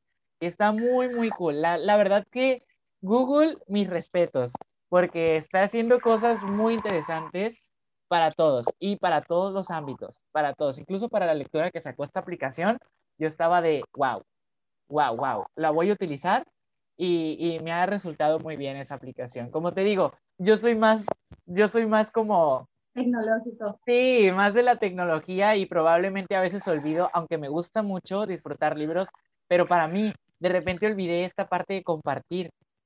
Y ahora que te escucho es como, es muy necesario, muy necesario. Los profes que nos están escuchando y viendo no me van a dejar mentir porque sí es cierto, a veces los maestros nos encasillamos en, ah, es que ya sabe leer, ya sabe reconocer sílabas, ya sabe reconocer esto, pero olvidamos esta parte de disfrutar la lectura, no tanto para aprender, para aprender algo, pero sí para disfrutar, para navegar mundos, para ir a... Yo siempre he dicho que la lectura te, te lleva a viajar a través del universo. Este, porque eso, eso es lo que pasa. Entonces, retomando esta parte de, del fenómeno, ¿qué te parece si platicamos acerca de las librerías, de lo que está sucediendo en las librerías en nuestros lugares donde vivimos? Porque es un fenómeno que está pasando. Sí. Completamente. Qué bueno que lo mencionas, porque fíjate que hace como dos años o un poquito más, si no estoy mal, eh, yo compraba mucho en una, en una librería que se llama Educal, que traía libros que, bueno, te puedo decir que estaba súper bien surtida porque ahí encontré libros de ortografía para, para poder trabajar con los chicos, o sea, que te daban ideas de actividades. Encontré una bibliografía que, oh, que no me esperaba encontrar jamás porque decían que ya no existía ese libro sobre un autor que me encanta de libros infantiles que es Anthony Brown y yo dije, nunca, nunca voy a encontrar ese libro, o sea, ya no existe. Y llegué a esa librería y dije, bueno, de aquí ya nunca más voy a salir, ¿no? Y me acordé, o sea, cuando, cuando me dieron este en segundo grado el año pasado, este, pues yo dije, bueno, voy a ir a conseguir el libro de ortografía de segundo grado porque este, lo necesito, ¿no? Y llegué al lugar donde estaba la librería y, oh, sorpresa, ya no está la librería, ¿no? Y yo así impactada y preguntando, este, no, pues es que dijo el señor que la gente no lee y ya no está vendiendo tantos libros. Y dije, no es posible. No es posible porque, o sea, de verdad aquí en Cancún, librerías, te digo que fácil, hay como cinco, menos, de verdad, porque yo creo que nos tienen en un concepto de no leer y todo es fiesta y todo se trata de, de ir a la playa nada más y nadie lee, ¿no? Y no, la verdad es que sí, sí hay mucha gente, bueno, yo he conocido un grupo de, de profes que de verdad, eh, pues sí, o sea, estaban como que quejándose de esa situación de decir, ¿por qué están desapareciendo las librerías, no? Eh, en, la, en Plaza de las Américas, que es como que una de las plazas más grandes aquí en Cancún, teníamos dos librerías que eran Dante y Gandhi. Y desapareció Dante. Y entonces que nos quitaran Dante fue como, no, porque, o sea, si no había en, Gandhi, podías irte a Dante a preguntar, ¿no? Y ahora, pues, o sea, hace cuenta que en cada plaza, hace cuenta de las plazas que hay aquí, solo hay como dos librerías en esas plazas y pues como que eh, librerías independientes, tres, ¿no? Entonces es como decir, este libro no les llega a ellos y a lo mejor aquí sí, ¿no? Pero es súper difícil conseguir un libro más que en línea, ¿no? O sea, ahora sí que tienes que invertir un súper buen billete para conseguir el libro de tus sueños, porque solo va a ser por línea, porque aquí en tu ciudad, desafortunadamente, no hay, no hay librerías y este, y yo creo que eso sí sería súper importante que, que se tomara en cuenta, yo creo que en todos los estados, porque se está perdiendo eso, ¿no? Se está perdiendo el sentarse a leer. Yo, uno de los sueños más grandes que tengo ahora que, estoy ya nada de casarme exactamente, es que cuando tenga un hijo, poder sentarme con él a leer, ¿no? O sea, claro. compartirles todos los libros que ya tengo, porque yo dije, yo quiero que se le quede a él, ¿no? Porque es algo que a mí me hubiera gustado que mis papás hagan conmigo, ¿no? Y yo dije, no, o sea, yo quiero hacer esto con mi hijo y, o sea, eh, mi prometido está más que dispuesto porque hasta se pone a, ver cómo empiezo a leer, porque dice, yo también le voy a leer, o sea, y, sentir eso como que está bien padre. Entonces dices, bueno, de toda la multitud que vive en Cancún, por lo menos hay una partecita que aún tiene la ilusión de seguir leyendo, ¿no? Claro. Y me gustaría que siga creciendo esa multitud, ¿no? Por eso yo seguí con el proyecto, porque cada vez hay más gente que me dice, oye, que ya compré el libro de El día que los crayones renunciaron porque nos gusta mucho, ¿no? Y yo dije, ay, qué ilusión me hace leer esto, ¿no? Porque dices, qué padre, o sea, lo buscaron hasta el fin del mundo, por así decirlo, y sin exagerar, ¿no? Porque decía, es que en tal librería fuimos y no está, y ya fuimos a la otra y lo encargamos, pero tampoco, ¿no? Y ya a lo mejor lo pedimos por línea porque es, es la mejor opción y nos pedimos otros más, ¿no? Entonces, es que bueno que ya están aumentando su colección de libros, ¿no? Entonces, a mí me da mucho gusto. Sí me enfada a veces encontrarme eh, libros escaneados, ay, sí. Ay, el autor cómo se debe de estar retorciendo en su casa o en su tumba en caso de que esté ya, eh, pues ya haya fallecido, ¿no? Pero no los compartan, o sea, a mí a veces eso sí, digo, ay, este libro me encantó, le voy a dar guardar. Entonces, ya lo guardo y guardo el nombre, pero luego parece que ya no está en existencia y digo, ay, no, y luego hay gente que, por ejemplo, o sea, los imprime y los manda a indicar y así como que dices, no. No, o sea. Entonces no hay nada más maravilloso que lanzarse un ratito al mar de la lectura y, y de verdad que, o sea, tener un libro en tus manos es muchísimo mejor que tener una tableta o el celular o la computadora. La verdad es que el brillo de, de, las pantallas nos afecta más la luz, ¿no? Entonces, mejor cómprense sus libritos. De verdad, es la mejor inversión de vida que pueden hacer, sobre todo si en un futuro piensan ser papás o mamás. Este, yo sí considero que sí tengan como que esa ilusión, que empiecen a como a practicar sus lecturas infantiles, el cambiar la voz. Yo tuve una directora súper amargada, de verdad voy a compartir esta experiencia porque de eso también me volvió a nacer como que decir no, o sea, no lean los libros así, ¿no? Que los lees con una sola voz y no le pones la emoción y entonces el agregar un cambio de voz a los personajes que hayan en tu libro, de verdad no saben qué risa les da a los niños. sí. O sea, no, o sea, te cambia y incluso tú lo disfrutas. Yo, por ejemplo, cuando eh, leo el día que los traidores renunciaron, son, ¿qué te gusta? Como ocho voces diferentes que tengo que sacarme o inventarme algún acento. Por ejemplo, el que más disfrutan es el acento yucateco aquí en, Cancún. sí, sí, Porque sí. dicen, oye, te sale súper bien. Y yo, ay, si supieran que tengo raíces yucatecas. Órale. Entonces es como, como sentirte bien contigo también y, y, escuchar que a la gente le gusta, pues yo creo que le va a gustar también con quien compartas la lectura, ¿no? Y sean tus alumnos, sean tus familiares, sean tus hijos, o sea, de verdad intenten hacer los cambios de voces porque es súper divertido y hace más, más, no sé, más entretenida la lectura, ¿no? Claro. Eso creo que es un tip muy importante que, que todos debemos tomar en cuenta, ¿no? Está súper genial. Y pues sí, David, o sea, desafortunadamente regresando y retomando ese tema de las librerías, aquí te digo, te repito, en Cancún es súper triste porque, o sea, la mayoría de los libros, yo no te miento, son de una sola librería porque es la que como que más surtida, porque si te vas a otra, bueno, esa tiene unos preciazos que dices, ay, Dios mío, me cae la sangre del codo porque me duele. O sea, en cambio, pues en la otra, pues bueno, está accesible, está, está mi sueldo de maestra ahí, entonces, eh, sí, ¿no? O sea, sí hay que buscar como que también no es eh, necesario darse tantos lujos también, ¿no? Eh, yo creo que ahorrar para un libro que queremos tanto con el corazón, también así pónganselo como meta, porque yo de verdad sí me lo he puesto, o sea, a veces me tardo tres meses consiguiendo un libro porque digo, no, no, no, ya está el libro en la librería, pero no me alcanza, tranquila, take it easy, ¿no? Pero sí voy diciendo, no, no lo vayas a vender todavía porque lo quiero, ¿eh? Apártamelo. Y sí, sí, aparte, te doy el 50% y así a paguitos, ¿no? Pero sí. yo creo que es triste, ¿no? Las tiendas departamentales luego tienen su espacio de libros, pero son como que los libros básicos, ¿no? Sí. Los libros de, que están de moda, por así decirlo. Ajá. Y dices, no, eso no me sirve para mi clase.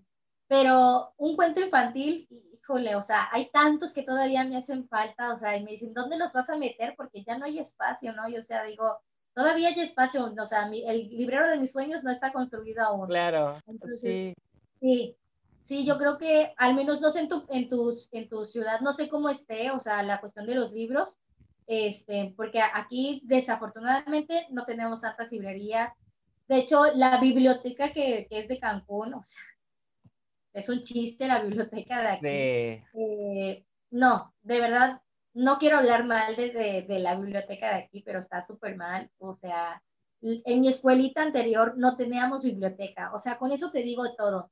¿Por qué? Porque los maestros no estaban acostumbrados a leer y entonces yo te comparto que, o sea, yo era la que salía a leer con mis niños, así como que, ay, esta, ¿por qué sale siempre, no? Y así como Ajá. que les llamaba la atención. Y, y ahora ya leen más, entonces eso dije, ay, bueno, se quedaron con una huellita, ¿no? Ahí Ah, hubo algo Pero- positivo. hubo algo positivo, exactamente. Entonces, eh, a mí me gustaría también escuchar un poquito sobre cómo es la situación de las librerías en, en tu ciudad, porque bueno, aquí en Cancún te cuento, son poquitas y Sí, este, ojalá se, se vuelvan a abrir las que ya no cerraron, sí. porque eran sí. muy buenas librerías, ¿no? Sí, pues yo te voy a compartir, ¿no? Eh, me llama mucho la atención. Ahorita comentaste algo sobre los papás, o sea, cómo los papás eh, te, te inculcan esta parte de la lectura, cómo es muy interesante esto.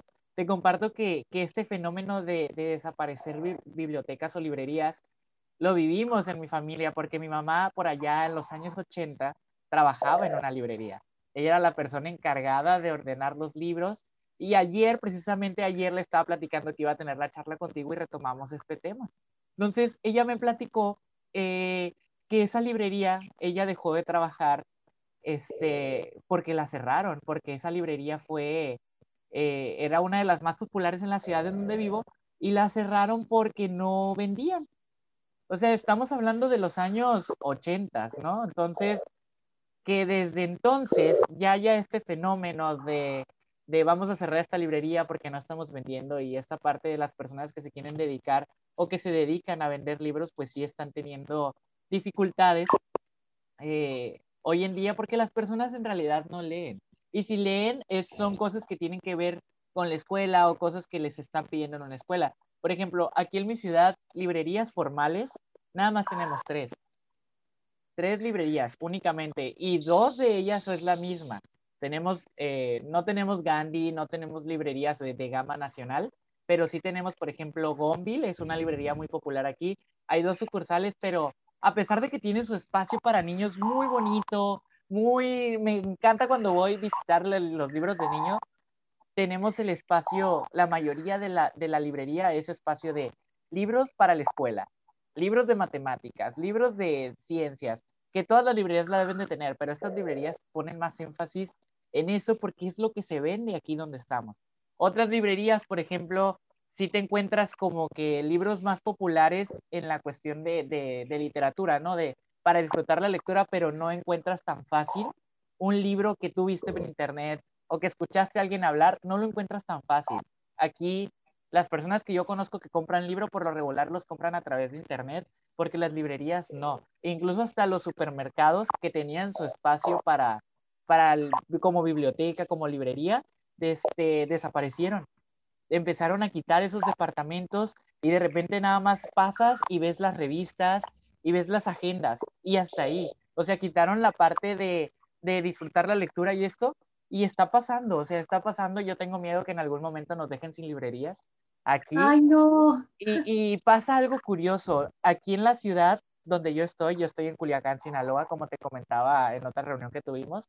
Este, aquí las personas hacen su propia feria de los libros. Una vez al año, en una plazuela, en una plaza que tenemos, ponen sus carpitas y las personas van y venden libros que probablemente compraron en otros lugares a súper buen precio. O sea, no lo digo por el hecho de que, ay, voy a gastar muy poquito dinero, sino por el hecho, ellos lo hacen porque me tocó platicar con algunos de esos tenderos que tienen sus libros. Dicen es que las personas no, no nos compran y a veces tenemos que vender los libros más baratos porque, y no les ganamos mucho porque, pues para que las personas lean y tú ves, vas a la plazuela llena de árboles y abajo de los árboles ves las mesitas llenas de libros y a veces te encuentras unas maravillas de libros.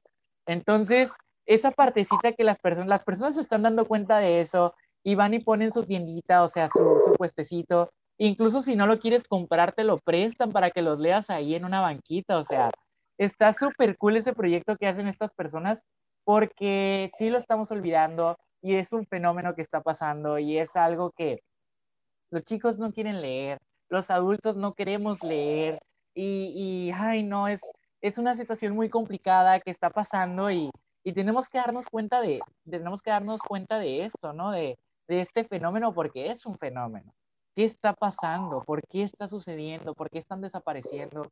¿O por qué el enfoque de las librerías también están cambiando? Claro, también tenemos bibliotecas, eh, bibliotecas públicas. Tenemos dos bibliotecas públicas, pero no encuentras esos libros que te llenan el corazón, ¿no? Esos, esos libros, yo me baso mucho aunque dice el dicho de no juzgues el libro por la portada, a mí me llama mucho la atención las portadas de los libros. Yo soy una persona muy visual y es como, ah, este libro me puede llamar la atención. O los títulos. Hay títulos Ajá. muy creativos de, órale, se debe, debe tratar bien. Antes de leer la sinopsis o lo que va a tratar en la parte trasera, ¿no? Que por lo regular todos los libros lo traen. Desde yo me baso mucho en eso y entonces ir a una biblioteca pública y encontrar puros libros de historia, puros libros antiguos, que no se están actualizando, entonces como, muy, muy complicado para mí visitar esos lugares. Voy cuando tengo que estudiar, cuando tengo que concentrarme, cuando estoy haciendo alguna investigación, pues ya visito esos, esos espacios, que ahorita no sé si están abiertos, creo que no por temas de la pandemia, este, pero sí, eso sucede acá donde estoy y es algo que está sucediendo y algo que también te comparto, probablemente el lugar donde tú vives porque sea pues un lugar de, de internacional, porque muchas personas los visitan de todas partes del mundo. Entonces probablemente tengas dos, dos, dos librerías más que nosotros, aunque debería de haber más, insisto, debería de haber más, debería de ser como los Oxos. Oye, sí. Debería haber una librería en lugares estratégicos en las ciudades porque de repente ponen las librerías sobre la misma calle y sí está bien, pero debería de ser como más amplio, más el campo más amplio de la lectura. Entonces así son las cosas acá donde yo estoy. Este, no sé si quieras compartir algo más o alguna duda que tengas respecto a eso, porque pues no hay mucho que decir. Sí, claro, es, o sea, simplemente podemos resumir que quien escuche esto se anime y retome la lectura si no lo está haciendo, ¿no? Seas niño, niña, adulto, viejito, como sea, ¿no? O sea, como que retomar esa parte porque luego un libro a veces yo creo que al menos en esta cuestión de pandemia, eh, a mí me ha ayudado mucho leer porque luego como que ya solo ver noticias feas, híjole, ya te llega un punto en el que ya te da ansiedad, aunque muchos se rían, este, porque ahorita la ansiedad es el pretexto para muchos, pero hay otros que realmente sí la están viviendo y un libro a veces te puede ayudar a llevar tu cabecita a otro mundo, ¿no? O sea, olvidarte del mundo actual y, y crear el tuyo con el libro, ¿no? Exacto. Entonces, creo que eso sí es súper importante como que retomarlo, aunque sea que se lo pidan en línea, no salir a lo mejor, pero pues pedírselo en línea, ¿no? O sea, tampoco como que quitarnos esa cuestión eh, hoy justamente aquí en Cancún hay un evento eh, en el Parque de las Palapas, es un parque algo grande y famoso aquí en Cancún. Ajá. Y, este, va a haber un evento como para, muy parecido al tuyo, donde van a vender libros así casi rematados, ¿no? Ajá. Yo así de, estoy lista para comprar. ¿No? Y luego dije, oh no, sorpresa, tienes que pagar una boda tranquila, no puedes gastar Sí, sí, sí. Dije, detente, detente, chava. Bueno, Pero... Pero si ustedes tienen esa oportunidad en serio de comprar un libro que están deseando con el alma, cómprenlo, no se van a arrepentir. Y si el libro no está bueno, bueno, se lo comparten a alguien más y a lo mejor ese alguien más sí le causa impacto, ¿no? Este, como tú dices, yo, por ejemplo, al elegir los cuentos, yo a veces sí me voy con una lista y a veces solo llego y empiezo a ver, ¿no? Pero sí pido así de que, ¿lo puedo abrir? Y ellos, sí, ábrelo, ¿no? Para para ver que valga la pena y todo, porque yo sí de plano sí, sí disfruto el, el, arriesgarme y llegar y decir, oh, wow, es más de lo que esperaba. O, o luego llegar al, uff, esto no era lo que yo esperaba, ¿no? Hay libros que he comprado de, no sé, de 400 pesos, por así decir, y no son lo que esperabas, ¿no? Y entonces como que regalarlo, decir, ay, no, porque Te pesa. Sí. Entonces, decir, bueno, pues lo voy a dejar ahí porque algún día le puede servir a alguien, ¿no? Ay, pero luego, o sea, sí es importante también como saber seleccionar nuestros libros y si ya pueden ir también con su listita, pues estaría súper genial, ¿no? Está súper investigarse unos cuantos, porque sí es súper importante eso, tampoco podemos gastar a lo loco. Yo en este momento de pandemia que, que como que pensé que nos iban a restringir nuestro sueldo o algo así, dije, no, no, no, detente, o sea, utiliza lo que ya tienes, ¿no? Claro. Entonces, sí, retomemos la lectura, por favor. Claro, es el mensaje que le vamos a dejar a todos los profes el día de hoy. Retomen la lectura, aún así estando a distancia se puede. Y ya saben, espero es, tengan su cuaderno, tengan sus notas, porque Jenny nos acaba de compartir ideas súper geniales de cómo llevar la lectura más allá del hecho de leer y preguntar. O sea, actividades muy interesantes y cómo realiza proyectos a través de su libro, cómo va y compra sus libros, cómo los selecciona y para qué los utiliza en su vida cotidiana como maestra.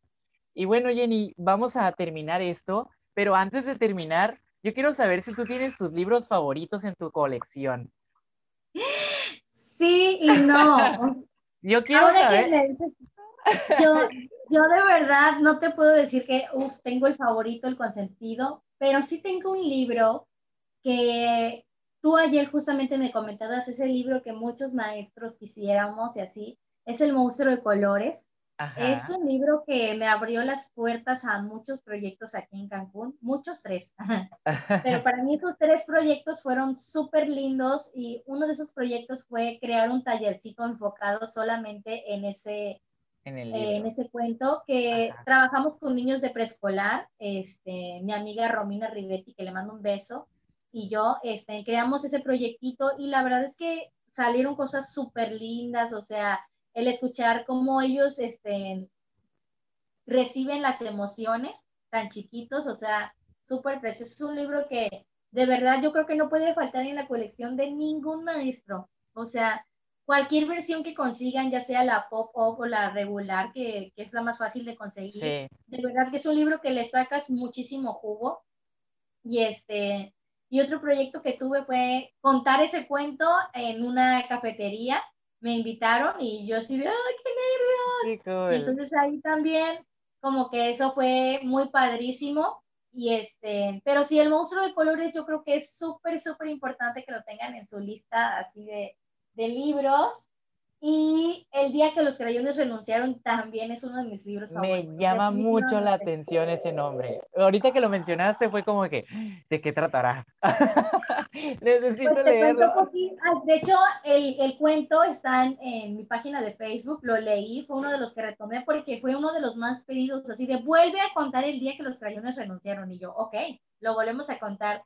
Y hay una secuela de él que es el día que los crayones regresaron a casa, que todos los crayones regresaron de vacaciones. Bueno, está padrísimo, de verdad. Ay, no. Es un libro súper barato y es de Oliver Jeffers y Drew Daywood. Eh, la verdad es que está súper padre, me encanta, me encanta.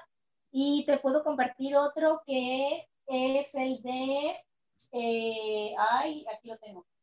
Eh, ¿Cómo se llama? Mil lágrimas que es un libro que la verdad, en mi último año en la escuelita particular, la verdad yo le decía a mi compañera, yo quiero ese libro porque siento que cuadra con todos los alumnos, que es un niño que lloraba por todo, así yo quiero todo y, y entonces cuando lo leí en la página de, de Facebook, muchas mamás me mandaron mensaje y me decían, oye, es que ya guardamos el video porque se lo voy a leer cada vez que me pida algo y no sé qué, ¿no? Entonces, como que sí funcionó el mensaje porque realmente ese es el mensaje, el no hacer berrinches, ¿no? Y que puedes controlar todo, o sea, como que esta cuestión, a mí me encanta mucho, mucho ese libro, pero sí, o sea, mis libros así súper favoritos, los dos primeritos fue El monstruo de colores y El día que los crayones renunciaron. Ay, no, mira si me, ay, me emocionó tanto los nombres, no sé. Yo tengo un libro, yo tengo un libro que yo anhelo con todo el alma tenerlo físico. Es un libro que a mí me ayudó mucho con mi tesis de titulación en la licenciatura que se llama Por cuatro esquinitas de nada. No sé si lo has escuchado. Habla sobre inclusión, habla sobre cómo cuadradito es el personaje, quiere entrar en una casita donde hay una puerta circular. Entonces, no puede entrar porque es cuadrado, o sea, es una figura cuadrada. Entonces es un libro tan, es muy corto, pero te deja mensajes tan importantes que yo lo he buscado, no tienes una idea, hasta por internet por tenerlo, porque yo, te lo juro que yo el día que tengo ese libro lo voy a leer y lo voy a enmarcar, porque es un libro que a mí me cambió la vida, me abrió muchas puertas, me ayudó a muchísimas cosas y fue, lo necesito en mi vida y es momento después de cinco años que yo no encuentro el libro de manera física, no está disponible, o no sé, no sé si ya no exista, o aunque no me, no me he topado con que no exista, pero es un libro tan hermoso que habla sobre inclusión y cada vez que tengo oportunidad de leérselo, ya me lo sé de memoria. cada vez que tengo oportunidad de leérselo a mis chicos, desde, se los comparto y los platico, aunque no tenga el libro, se los platico y les cuento la historia y y está está súper genial ese libro. Yo quisiera tenerlo en mis manos, como el del monstruo de colores, que es momento que no lo puedo conseguir de manera física.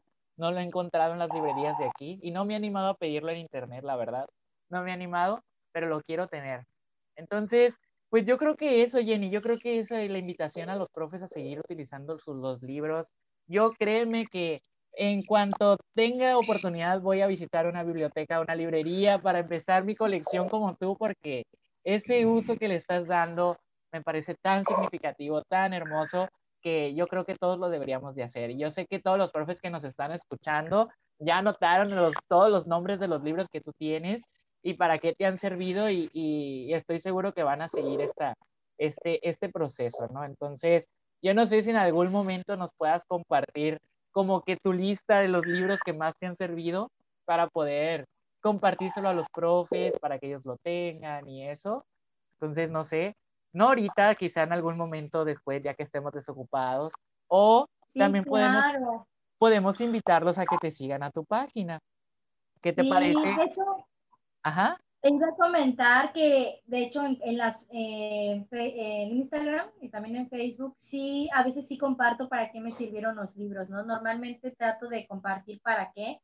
Y hay otros que de plano solo los comparto porque me gustan y me dan risa o los disfrutan mucho, ¿no? Pero en su mayoría procuro poner, ay, fíjense que este me sirvió para hablar de la limpieza del agua o algo así, ¿no? Por ejemplo, hay un libro que incluso hasta mi compañera de inglés lo utilizó con sus niños de, de preescolar este, el año pasado y me decía, préstame el libro de Rana de Tres Ojos. Órale.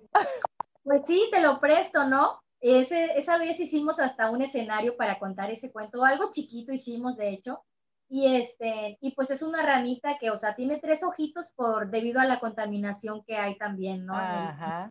Entonces, es muy precioso, si tienen la oportunidad de leerlo, consíganlo. Este, pero sí, siempre hay que, o sea, sí procuro ponerles un propósito de por qué estoy compartiendo ese libro, ¿no? A lo mejor no siempre, pero sí en su mayoría, o si también quieren escribirme, oye, ¿y este libro para qué me puede servir? Yo con todo gusto les contesto porque a mí me encanta compartir, de verdad. Está aquí David de testigo que no paro de hablar, parezco un perico hablando y y no acabo, entonces Créanme que yo les voy a contestar lo más rápido posible y los voy a apoyar con las dudas que tengan. Eh, si las actividades que mencionamos, este, David y yo hace ratito les interesan y tienen dudas, escríbanos, o sea, de verdad, voy a estar 100% disponible para ustedes. Yo con el corazón abierto para seguir transmitiéndole a ustedes, ¿no? Genial, genial. Pues ya saben, profes y padres de familia que probablemente también nos estén escuchando, eh, yo les voy a dejar aquí en la pantalla, si nos están viendo en YouTube, el usuario de Maestra Rizada, el usuario de Jenny. Recuerden que es Rizada con SZ, ¿verdad, Jenny? Desde, Para que no confundan ahí. Y también se los voy a dejar en la cajita de los comentarios, en la descripción en Spotify, y también en Instagram, en todos lados vamos a poner la cuenta de Jenny para que vayan y la sigan y vean el material porque está compartiendo de manera constante sus estrategias, y los libros que más le han marcado y como ya lo comentaba, cómo los ha utilizado. Eh, yo se los voy a compartir, yo los voy a dejar aquí y me gustaría cerrar, Jenny, he preparado algunas preguntas para ya relajarnos, ya soltar como que toda esta información, platicar acerca de otras cosas y bueno, no sé si estás lista. Lista, lista. Son unas preguntas rápidas de lo primero que se te venga a la mente contestarlo, ¿no? Así vamos a cerrar esto. ¿De acuerdo? Ok. lista? Sí. Ah, sí, capitán, estamos listos. Capitán, aquí ya tengo las preguntas bien, bien sencillas. Yo las voy a hacer y tú lanzas lo primero que se te venga a la mente, ¿va? Ok. Sale. ¿Color favorito? Menta. Menta. ¿Qué prefieres? ¿Colores o marcadores? Colores. ¿Qué prefieres? ¿Colores o lápices? Colores. Colores. Muy bien. ¿Cuál es tu herramienta digital favorita? Mm, Canvas, me gusta mucho Canvas. Me sirve para muchas cosas. Genial, genial. ¿Cuál es tu película favorita? Em, Las locuras de un emperador. amo, amo a Cusco. es una película que puedo ver y ver y ver y ver y ver y volver a ver adoro a Cusco y la esencia que tiene es como, sí, yo quiero ser como Cusco. Sí. Genial, muy bien. Eh, libro favorito, libro que te ha marcado en la vida. Híjole.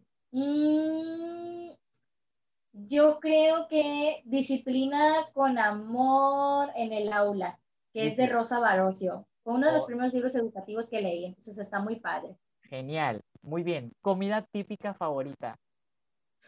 Híjole, eso es difícil, pero me encanta el frijol con puerco. ¿Cómo es eso? Es frijol Y pues tiene carne de puerco, le puedes poner una salsita que aquí le decimos chiltomate, que es como aplastadita, este, en rábanos, cilantro, cebolla. Te juro que cuando vengas le voy a decir a mi mamá que lo prepare para que lo pruebes. Es una delicia. Genial, muchas gracias. Último libro que leíste, Jenny. El último que, libro que leí, mm, pues yo creo que voy a poner El misterio de Huesópolis. Misterio de Huesópolis, es que lo acabas de compartir con tus estudiantes, ¿verdad? Genial, genial. Pues son todas las preguntas que tenía preparadas para ti, Jenny. Igual, eh, no sé si tú quieras aportar algo allá para finalizar esto, para cerrar esta charla, este podcast, este audio. No sé, algo que quieras, una recomendación que le quieras dar a los profes ahora que estamos en situación de pandemia, o no sé, una última reflexión que tú quieras compartir.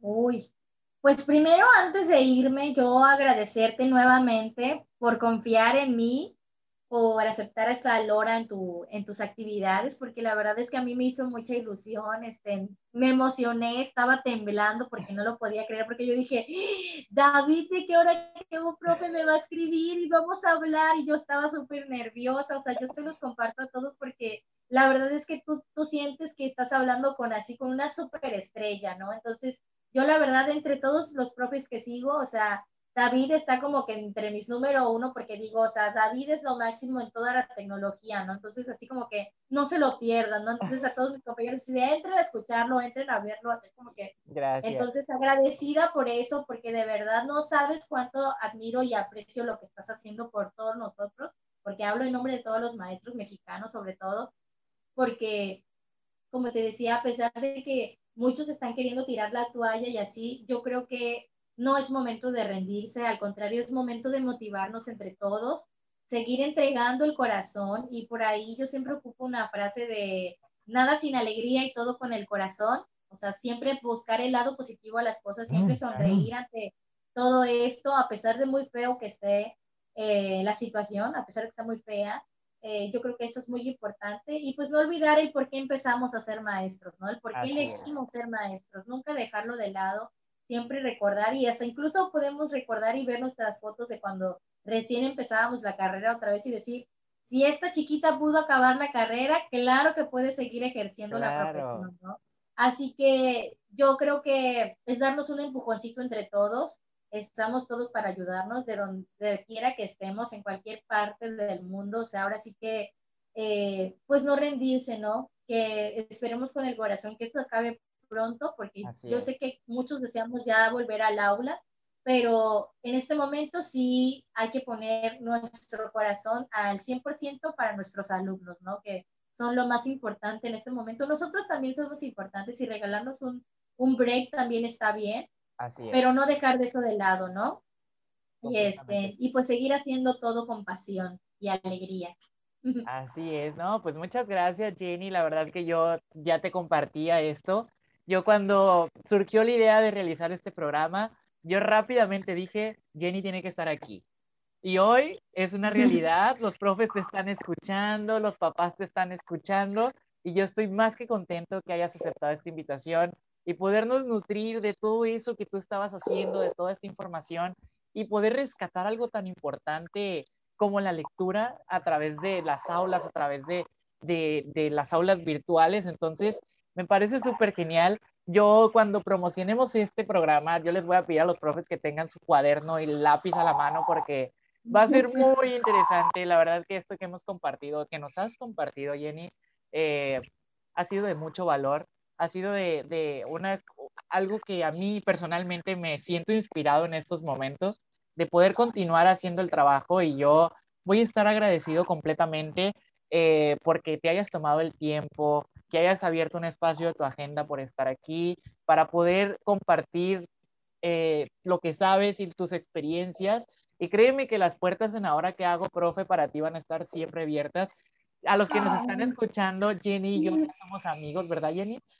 Sí, ya tenemos muchos planes. Ya tenemos bastantes planes y, y muchos proyectos que, que, yo voy a estar muy feliz de que tú formes partes de ellos. Y quién sabe, y nos, como yo te lo comentaba, no sabemos dónde vamos a estar en un año, en dos años.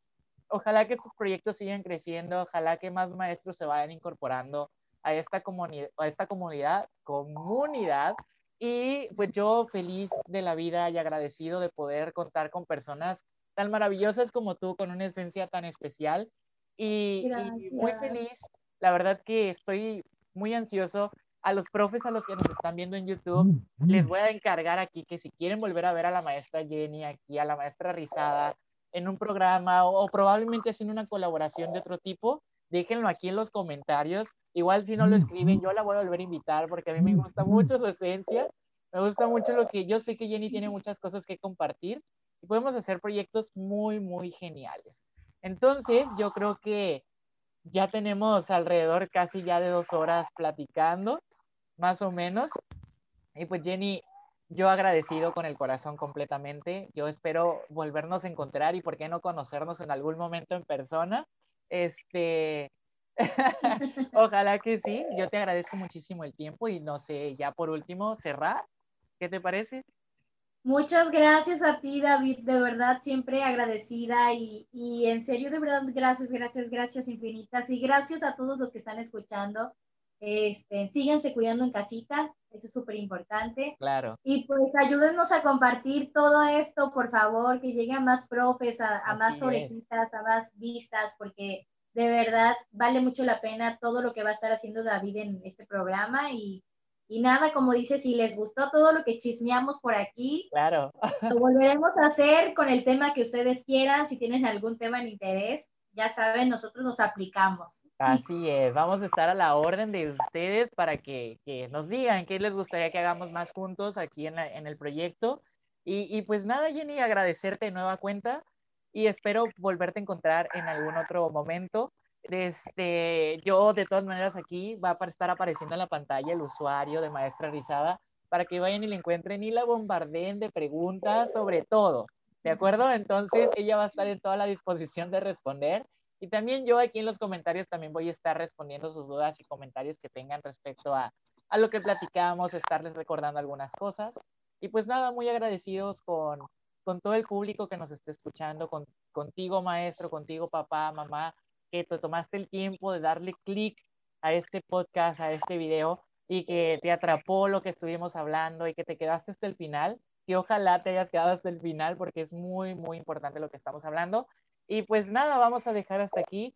Yo no me presenté al principio, bueno, creo que sí, ¿no? Creo que sí me presenté al inicio. No recuerdo, pero bueno. No recuerdo. Mi nombre es David, para quienes no me conocían, y yo trabajo en Ahora que hago profe y bienvenidos sean todos a esta comunidad de profes creativos y de mentes muy, muy abiertas. Maestra Jenny, otra vez agradecidos y los estaré viendo en un próximo, próximo podcast o video. Dale, Jenny. Muchísimas gracias. Adiós, cuídense mucho. Adiós. Bye, adiós. Gracias.